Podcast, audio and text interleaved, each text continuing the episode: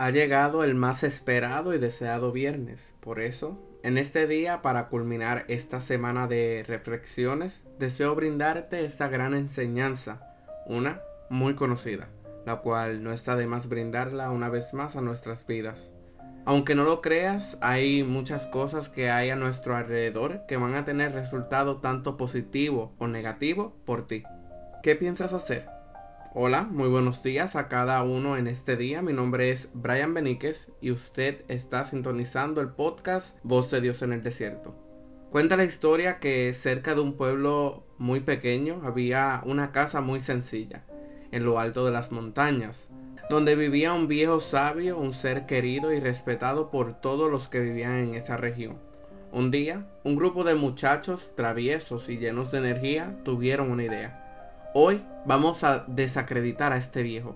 Vamos a demostrar que es capaz de cometer errores también. Cogemos un pájaro muy pequeño, lo ponemos en las manos, nos acercamos y le preguntamos qué es lo que tenemos en la mano. Como él dice ser sabio, podrá responder. Aquí es donde lo vamos a engañar. Cuando diga que es un pájaro, le preguntaremos si está vivo o está muerto. Si dice que está vivo, cerraremos la mano hasta matarlo. Así le diremos que se ha equivocado. Pero si él dice que está muerto, abriremos la mano y el pájaro se irá volando. Así seguro que va a salir perdiendo. Y así lo hicieron. Atraparon al pájaro y se dirigieron con euforia a la casa del sabio. Se acercaron todos felices creyendo en su victoria. Uno de los chicos preguntó al viejo sabio con las manos hacia la parte de atrás. ¿Qué es lo que tengo en mis manos? Él miró, observó, pensó y después de un rato respondió, un pajarito. Bien hecho, dijo el muchacho. Ahora dime, ¿este pájaro está vivo o está muerto?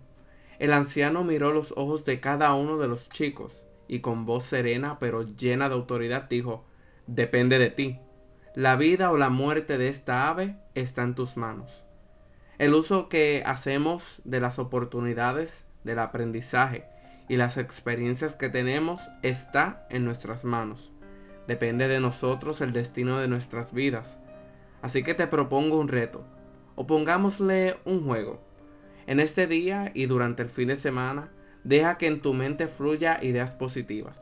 Que esto involucre tu vida laboral, tu vida con tu familia, con tus hijos, con tu pareja, que esto involucre tu actividad deportiva y sobre todo el más importante, tu relación con nuestro abacados, con nuestro Padre Santo. Desecha con suavidad los pensamientos que consideras que no te ayudan en este cometido, los cuales te hacen sentir triste, te desmotivan o ponen en ti una actitud negativa. Actúa con firmeza, determinación y sensibilidad.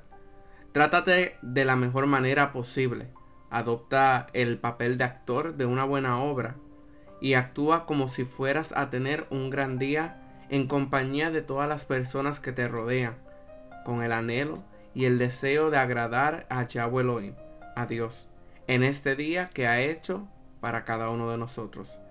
Deseo que tengan un maravilloso día y disfruten de sus fines de semana y será hasta el lunes. Shalom.